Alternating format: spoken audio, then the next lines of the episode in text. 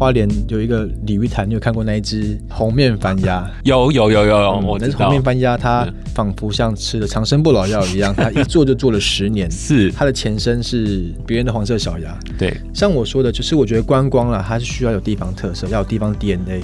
特别的活动，可能一次性的活动是可以吸引大家的目光跟吸引大家的注意力。如果一个活动它没有灵魂，不要说抄袭，它承接别人的创意，嗯的话，它其实是没有办法真正的吸引大家来这个地方。我们在花莲做的就是属于花莲 DNA、花莲特色的一个市集。而不是说传统的夜市、传统的老街卖一样东西，在北部吃得到，南部吃得到，中部吃得到，东部吃得到一样的热狗、一样的饮料。但是如果今天这东西只有在花莲才会有，而且你还要到特定的地方才找得到，我相信在观光上是有很大的吸引力。对，加分。轻松讲正事。年底将要举行九合一大选哦，各个党派都不止推出老将，还有很多的新秀，那期望能够注入新血，为地方带来更多的想法。今天我们的来宾呢，就是新兵报道了，来自于花莲县第五选区议员参选人林资斌。资斌你好，大家好，各位听众好，我是新兵报道林资斌。资斌是一位原住民返乡的青年，那返乡之后就投入到了地方原住民的事务。这一回投入到花莲平地原住民的选区哦，可不可以先跟大家来介绍一下你自己呢？OK，我参选的花莲县第五选区，它是属于平地原住民的县议员。嗯，平地原住民在我这选区最多当然是阿美族，其他还有像二零零二年认定的格马兰族，还有二零零七年证明的萨奇莱雅族。当然还有少部分的卑南族，那其实我我是泰美族，泰美族，知道什么是泰美族吗？就是我的妈妈是泰鲁格族，哦，那我的爸爸是阿美族，所以简称叫做泰美族。是，那不过因为我是跟爸爸姓啊，所以登记的是阿美族，那所以我会讲的族语呢，也就是阿美族的族语。所以你会讲主语哦？我会讲主语，但是还在学习中。嗯，那我我可以简单的用一个主语跟大家做一个自我介绍或一个打一个招呼。好，伊那阿妈巴吉巴伊萨里嘎嘎马布隆奈后吉姆杜嘎古伊吉波干古尼亚鲁努马古。那这段话的意思就简单的跟所有的长辈、跟所有的好朋友问好，然后跟大家说我的名字叫做木杜。哦，木杜。那我是来自吉宝干部落。嗯哼哼哼。这个部落，你是从小在那边生活长大吗？刚刚提到的这个吉宝干部落是我目前所居住的部落。那严格来说的话，我们家其实是从花莲县吉安乡的一个叫纳豆兰部落，嗯，这边出来的。了解了解。所以很多人会想说，你投入选战之前是什么样的一个经历？是不是也跟我们来聊聊你自己过去的求学经历啊，还有一些工作的资历呢？OK。那其实我大学的时候念的是管理学院，哦、那管理学院跟政治就一点关系都没有嘛。嗯，也也有一些些关系了。是啊，但直观上是有些距离。嗯，对。那其实我毕业以后就当兵嘛，那就之后就投入职场。那我其实投入的职场是在免税商店，你知道免税商免税商店吗？就是你出国的时候会看到可以买精品、买台湾的名产或者买一些烟酒的地方。嗯哼，对。那我其实一任职就大概是八年半。哦吼。对。那虽然说我这八年半都在同一间公司任职，但实际上我担任过三种职位，嗯，三种完全算。不同的职位。哦，其实第一个是算是门市管理，嗯哼，那其实我从第一线的销售做起，后面才担任所谓的储备干部，嗯，那其实我觉得这第一份工作啊，帮助我倒很大，就是我其实不是一个很开朗或是一个很很外向的人，嗯，但经由这份工作来讲，我从就是不太开朗的一个人，到我变成。不怕生的个性。是啊，他们是必须要接触到非常非常多的人，然后你还要管理，同时还要了解消费者的需求，还必须跟消费者做接触，就你必须有了解消费者的心理，然后知道他想买什么东西，才可以卖给他他想要的东西。是。对，所以一开始我不太敢跟别人就是。就询问客人说哦，你要买什么商品啊，或者你有什么需求？嗯、到我后来可以就是侃侃而谈，或者说我可以成为 top sales，就是在团队里面是一个比较杰出的一个销售人员。嗯，嗯，那我觉得这方面是训练我比较不怕生的一个个性。是你当初怎么会接触到这样子的一个工作啊？因为那个需要跨出自己的舒适圈，很多的新鲜人可能半个月、一个月就走了这样。哦，对，其实当时一开始也算蛮挣扎，就是说真的是跟以前学的东西不太相关。因为其实我那当时经营的商品是酒类商品，嗯嗯，对。那其实并不是说我爱喝酒，其实我以前就是并不会，也不懂酒，不喝酒。不过我后来发现说，哎，其实这个商品它。蛮有趣，但是抛开大家传统的刻板印象，是其实这个商品它的知识算蛮深的，就是可能不同的酒类，可能从像大家比较熟悉的威士忌、葡萄酒、白兰地，其实它是每一个都有它各自的特色。嗯，然后加上说，其实，在销售过程上，其实销售就是跟钱有关系嘛，你只要销售成功，就是那个奖金奖金，对，跟跟一些正向的回馈，是让自己会越来越有自信。嗯，那也因为销售的成绩不错。我刚刚说过，担任过三种职位嘛，嗯，所以我第二个职位是做讲师。哦哦，对，因为我后来等于说我从一个比较内向的人转变成一个比较会销售、比较外向的人。嗯，当时的经理就觉得说，哎，实际上这是一个可以复制贴上到其他人身上，嗯，所以就希望我说，哎，我去分享我的销售的过程跟我学习的过程。所以在第二阶段，我开始训练所谓的新人，嗯，对，就是新进人员。就变成要把自己的经验再传授出去，没错，就是我要对他们做销售技巧的教学。嗯嗯，那其实第二阶段，我觉得也有对我现在选举有帮助。嗯哼，其实我以前我刚说过我是比较比较内向的人嘛，所以以前在大学的时候，我们就是要分组讨论报告。对，通常四五个人一组，一定会有负责做 PowerPoint、负责收集资料，跟一个人负责上台讲话的人。嗯，那个人从来不是我。哦，我通常都是默默的在做 PowerPoint，或者说收集资料。背后就是研究这个主题，然后转化成文字，是，然后给可能就是那种光鲜亮丽，在台上能吸引大家目光的同学去做报告。嗯、所以在这个阶段，我担任讲师，我才开始训练出有对群众说话的能力。嗯，因为其实大家最怕的其实都不是什么位置，而是上台说话。是，我相信上台说话是大家会很紧张、不知所措。嗯，嗯，那其实在这个阶段才开始具备说有上台说话、对群众说话演讲的能力。嗯哼哼，这是你的第二阶段的工作。对，那第三阶段也是像我刚刚说，我对这个商品的了解程度是高的，嗯、所以就回到总公司担任采购的采购、嗯、的职位。是对。那其实，在采购这个环节上呢，我觉得主要是也有训练到一部分能力，一个是横向沟通的能力，因为毕竟要跟很其他部门，嗯、比如说船运部门啊，嗯、或者说是呃。后端的销售部门要做一个横向沟通的能力，嗯、对，这是第一个。那其实第二个呢，就是采购，顾名思义，讨价还价，bargain，对，谈判能力。那我相信谈判能力在现阶段也是非常重要的，没错。对，所以我觉得我算前半生啊，毕竟今年三十四岁嘛，对不对？算是跨过了前半生，所以我前半生来讲是跟政治完全没有关系，就是做自己，嗯，顾好自己的家庭，嗯，然后。自己的事业，对，这样听来，你过去的八年哦，工作经历对你来说是学习非常非常多的，而且这些能量其实都蓄积在自己的身上，为这次的选举来做拼搏了。我觉得也是一个巧合，因为你不知道说你人生的每一个经历会会对你未来会有有什么样的帮助，只是说我回头往回一看，哎、嗯，从那个社会新鲜人到到职场的，也不能说老鸟，是一个。职场的社会人，哎，转换一个跑道以后，反而以前在职场的经历，默默的成为现在的助力。嗯，这一份工作并不是在花莲啊，你怎么会选择再回去花莲自己的家乡？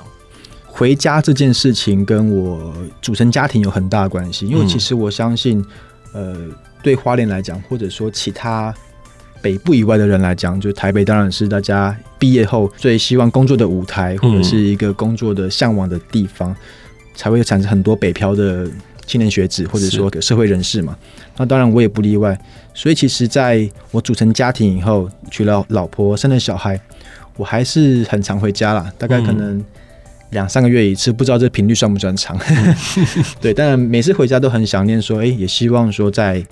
能够在家乡待久一点，那刚好生了我的，就是有了小孩以后，我渐渐的会希望说，我希望我的小孩可以在我成长的地方去做成长，所以带小孩回乡是最主要的理由。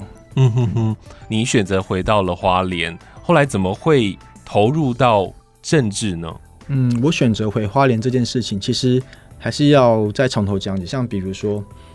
刚刚我提到说我是念管理学院，那其实管理学院跟政治的相关性是很低的嘛。嗯，那其实我一直认为说政治跟学历之间并不是说有高度的正相关啦，也就是说，不见得你的学历跟政治的相关相关度越高，你越会从政，对啊，并不是说一定是政治系、社会系或者是公共行政系这些毕业的学生才能够从政，反而像是基层的村长、里长这些人，他搞不好。他并没有这些学历，但他一样可以把服务村民、里面的工作做得很好。是对啊，那我必须让大家知道是说，虽然说我们家族其实有人从政过，嗯，就是像我的奶奶，她担任过六届的议员。那其实对我来讲，在那个时候我完全没有感觉，没有感觉，就是像政治冷漠一样。对啊，我相信现在可能甚至小时候根本不知道奶奶是政治人物。对。不知道，而且以前还很好笑，就是说不知道为什么说，哎、欸，今天爸爸开车载我在路上，会看到奶奶的照片在路上出现。小时候完全不懂，就说，哎、欸，奶奶的照片出现了，好奇怪。对啊，很多人对于你是正三代 有想象，但其实你决定从政跟自己的奶奶并没有任何的关系。呃，当应该说完全没有任何关系。那比较客观上来讲，我们是。属于敌对的政党，对，对，那怎么会想要投入从政呢？怎么想要？其实应该说想要从政，或者说我们可以换从另一个角度去做说明，就是说，哎、欸，我怎么会开始关心政治？嗯哼，对嘛？因为毕竟要先关心政治，才会想要去从政。对对，那其实我最早。对政治这个事情有想法，是在二零一四年的时候。二零一四年发生一件很重要的事情，是太阳花学运。在那个时候，我才想去关心生活的每一天呢、啊。因为那时候发生这样的事情，会觉得说，我如果今天不去关心，那其实对我是有影响的。所以是在二零一四年的时候，才开始会去关心政治，或者说开始看一下说，哎，现在国家到底在发生什么样的事情？嗯，那大概从二零一四年到二零二零年，大概五六年的期间。我关心政治的程度就局限于说，我去看新闻，或者说查一下，哎，目前到底发生什么事情？那发生这件事情的背后还有有没有什么，比如说政治的意涵或政治的解读？嗯，那只停留在说，哎，关心关心，就是公一般公民去关心。是，那真正还是要想说，哎，怎么样去参与？还是要回到我刚刚的契机，就是说我生了小孩，想带我的小孩子回到花莲成长。那是这个时间点。我才真正的就接触到所谓政治的算核心，或者说比较深入的部分哦。嗯、所以你到了花莲之后，就开始真正的投入到政治这一块领域，对不对？对，也是跟我回到花莲之后的工作是有关系的。因为我当时回到花莲的时候，我是在民进党花莲县党部担任那个原住民事务部的主任。也因为这样子，我更深入了部落，跟族人长时间频繁的接触。那我感受到的就是说，其实我离开花莲也大概十四十五年了嘛，从十八岁上台北念书，到工作，到真正返回花莲是三十二岁，三十三岁左右。嗯哼。那其实我自己看到的是，我离开了这么久的时间，我觉得部落环境它并没有一个改变，可能有改变的部分就是。建筑物变旧了，或者多了几个新的建筑物，但那些建筑物好像使用率没有那么高。嗯哼，就是像我们所所说的蚊子馆，是就是没有进步了。用你的理解是这样，是没有进步。是，对啊。那既然我觉得我想带我的女儿回来成长，那我觉得我有责任让这个环境变得更好，更利于她成长。嗯，那我相信这个环境是可以带给我的族人或者其他人，他们也会认同，他们也希望。会希望这个环境是成长，而不是说十几年过去了，只有硬体改变，但软体是没有任何改变。一样的阶级复制，一样隔代教养，一样有单亲家庭或提早出社会的年轻人，或者像部落人口的老化与流失年轻人。我觉得这些它是需要被改变，需要被看见的。当你回去看到当地有很多东西都还是那样，跟你十年前看到的东西好像都差不多的时候，你期望在你从政的这个过程当中做哪些的努力呢？嗯，像比如说讲建设好，应该说或者是既有的建筑，我们原住民阿美族现在在。中央跟地方推动叫做一个部落一个聚会所，嗯，那这个聚会所的用途呢，它就是让所有的族人可能在每年的祭祀或者平常，他可以使用这个建筑物，它是一个半开放的空间，是，也就是说，当族人不管是有婚丧喜庆、有祭祀，或者单纯想要聊天，大家可以在这个地方嗯聚会。聚会顾名思义，聚会所。对对，我们传统上就是有这样子一个地方，我们俗语叫做打卤案。嗯哼，嗯哼，对。但其实我发现，为什么这个地方耗资了上千万哦？嗯，可能是中央的补助，或者是县府的资源盖了这样的东西，但是它的功用都只有在阿美族可能每一年丰年祭的时候会被使用，嗯，或者一些祭典，比如像是。捕鱼季，嗯，捕鸟季，嗯，在祭典的时候，它才能被使用，嗯，它的使用率非常的低，而不是常态的使用，它不是常态的使用，所以平常想要到那边聊聊天，一群一群族人在那边聊天，然后在那边游玩都不行，可以，但是你没有经过规划，没有经过管理，大家不会有这样的使用习惯，是。对啊。其实我有一项证件，我觉得，我觉得是可以活化这个设施，嗯，因为像花莲，我们有很有些夜市，它是流动的。嗯，比如说今天一三五在 A 地点，二四六在 B 地点，嗯，那其实这些摊贩他们就会随着时间在这边做流动。对，那我希望说，其实不是夜市啊，可能像原住民的手工艺品，嗯嗯嗯，贩卖的东西，不管是吃的、用的、穿的，可以在这些聚会所，他们就好像排 schedule 一样，排行程一样，是今天在 A 聚会所，明天在 B 聚会所，后天在 C 聚会所，是。那其实在这个聚会所上，类似这样摊贩的经济行为。我觉得是比夜市来的更有吸引力。对啊，今天一个外地客他来到花莲，他可能如果是我啦，我希望我看的不是老街，因为老街哪里都有，鹿港有，九份有，哪里都有。嗯。但如果今天我们来到花莲，看到了一个摊贩市集，是在充满原住民风格、原住民特色，而且是有地方 DNA 的一个这样的一个特色，我相信观光客会更希望来到花莲看到这样的的东西，而且。你还必须去搜寻说，哎、欸，是哪一个地方有这样一个市集？我觉得这样的新鲜感跟搜寻程度是很高的。现在大家都很喜欢去文创市集啊，啊去原住民的这些手作的市集，对，这些市集就非常非常的吸引人。你希望能够活化这些场地，因为它本来就是放在那边的。对啊，就是这个闲置空间闲置呢，真的很可惜，耗资了这么多的经费。嗯，而且我觉得以市集的角度来讲，就是我们年轻人会想去。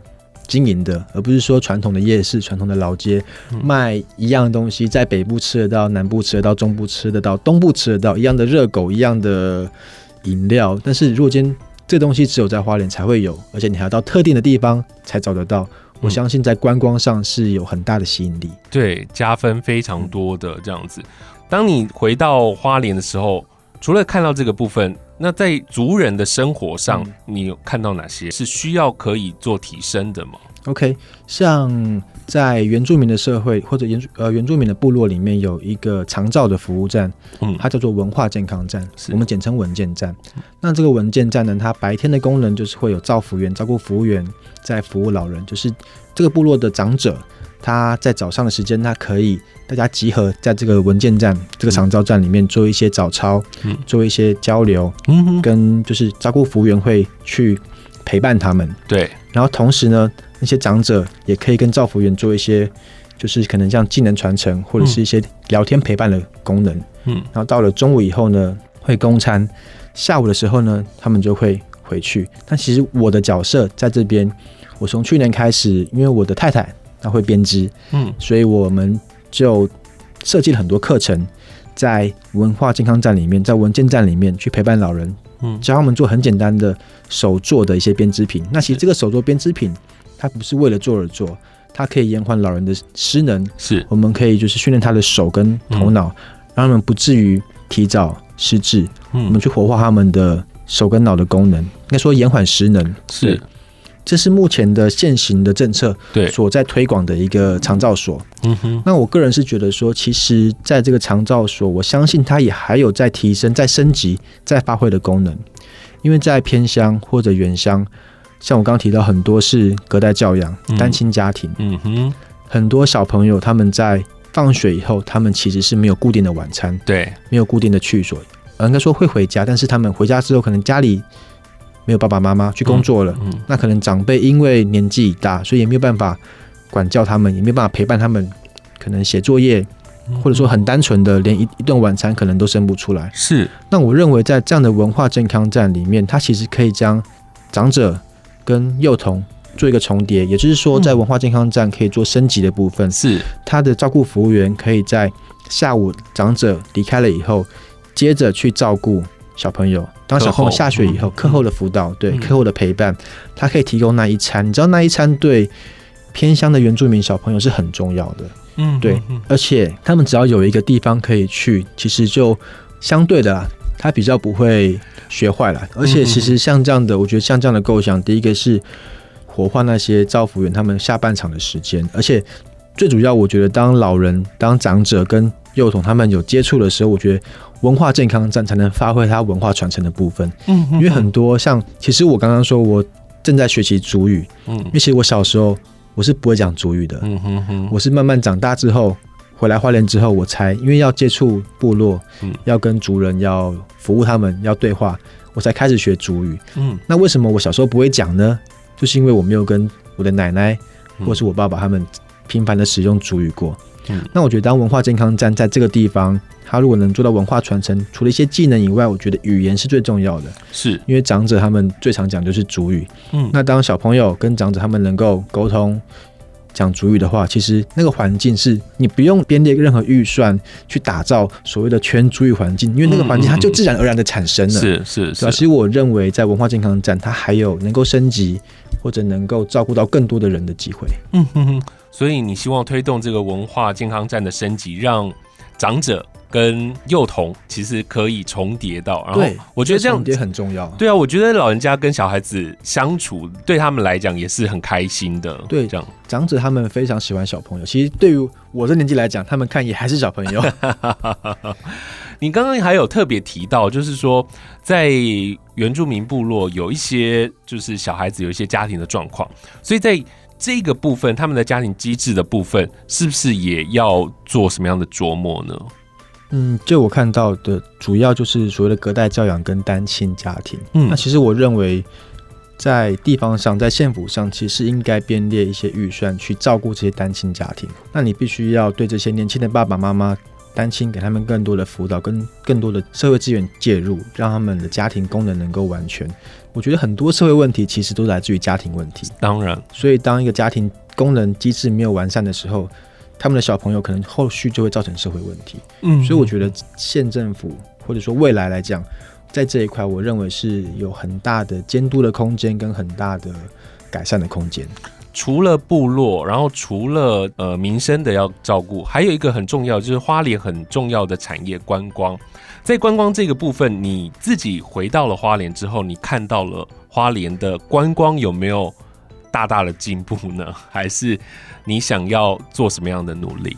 嗯，就观光这来讲，像其实我刚刚前面讲到那个聚会所结合摊贩的，这主要就是我对观光的证件。对，那其实如果你有你有去过花莲吗？当然，当然。那花莲有一个鲤鱼潭，你有看过那一只红面番鸭？有有有有有。那红面番鸭它仿佛像吃了长生不老药一样，它一吃 它一做就做了十年。是，它的前身是。黄色小鸭，嗯哼，别人的黄色小鸭，对，像我说的，就是我觉得观光啦，它是需要有地方特色，要有地方 DNA，特别的活动，可能一次性的活动是可以吸引大家的目光跟吸引大家的注意力。如果一个活动它没有灵魂，或者它就是不要说抄袭，它承接别人的创意，嗯。的话，它其实是没有办法真正的吸引大家来这个地方，嗯哼，对，所以我刚刚说的聚会所结合原住民的手工艺品。或者是一些特色料理，在不同的聚会所可以达到，就是像流动摊贩这种概念，是我在针对观光业所提出的一个证件。这也是一个很大的特色，对花莲来说，啊、也只有花莲可以做。呃，其实别的地方也可以做，可能只要有原住民的居留都可以做，像台东可以做，宜兰也可以做。但是我们在花莲做的就是属于花莲 DNA、花莲特色的一个市集。嗯，对，嗯嗯嗯嗯。很多人都知道你是一位政治素人，又那么年轻，你要怎么来说服大家，你可以把事情做好呢？OK，那其实我觉得这比较像是我的从从政的想法啦，对啊，嗯，那当然我认为是我说我自己，不敢说别人，因为毕竟我们 我们花莲县这一次推出了很多年轻的候选人，嗯，那也包括我们的古拉斯县长候选人，相对年轻啊，相对对，相对他的他的竞争对手，对。那其实我从政的想法其实很简单，就是把不合理的问题提出来，因为毕竟我选的是县议员嘛，所以最主要的工作就是监督县政府，无论是在预算的审核或是县政的执行，有不合理的部分就提出来做改善。我觉得我们年轻人就是不要说有话直讲，简单的说就是白目而已。就是你看到什么事情不合理，就提出来讲。对啊，大家不是说，哎，今天为了就是场面要和谐，或者说今天大家为了要彼此应对，不要怕尴尬。我觉得就是抛开这些内容，我们就事论事，把事情点出来，提出来改善。我觉得这是最基本的要求而已。对啊，就简单来说。我的从政想法就是直接把问题点出来。嗯，对，你要说是白目，我也可以接受。直接的把问题点出来，然后直接的告诉你我希望怎么做。这其实也是很多的民意就是要这样子嘛。没错，所以我觉得年轻人目前在其他都会区，可能在六都越来越多年轻人参政。我觉得应该大家理想中的民主或理想中的他们选出来的候选人，就是能够直接的为地方发声。嗯哼哼，就我跟资斌也是今天才碰面，看你就是这样温温的。你也说了你的资历，从接触了门市，然后到讲师，然后到后来呃要做横向的沟通，回到了花莲，开始投入到政治，开始认识自己的家乡。这一路都是你默默的、默默的在经验的累积。那你自己这么温啊？那选举其实并不好打，对不对？你都怎么直接的面对这些，甚至是老人家，然后呃年轻的族群，然后原住民或者是平地人，你都怎么去跟他们推荐你自己啊？OK，这样说好了。其实，在花莲来讲，当然我们是属于比较年轻的一辈。那在介绍上，当然应该说。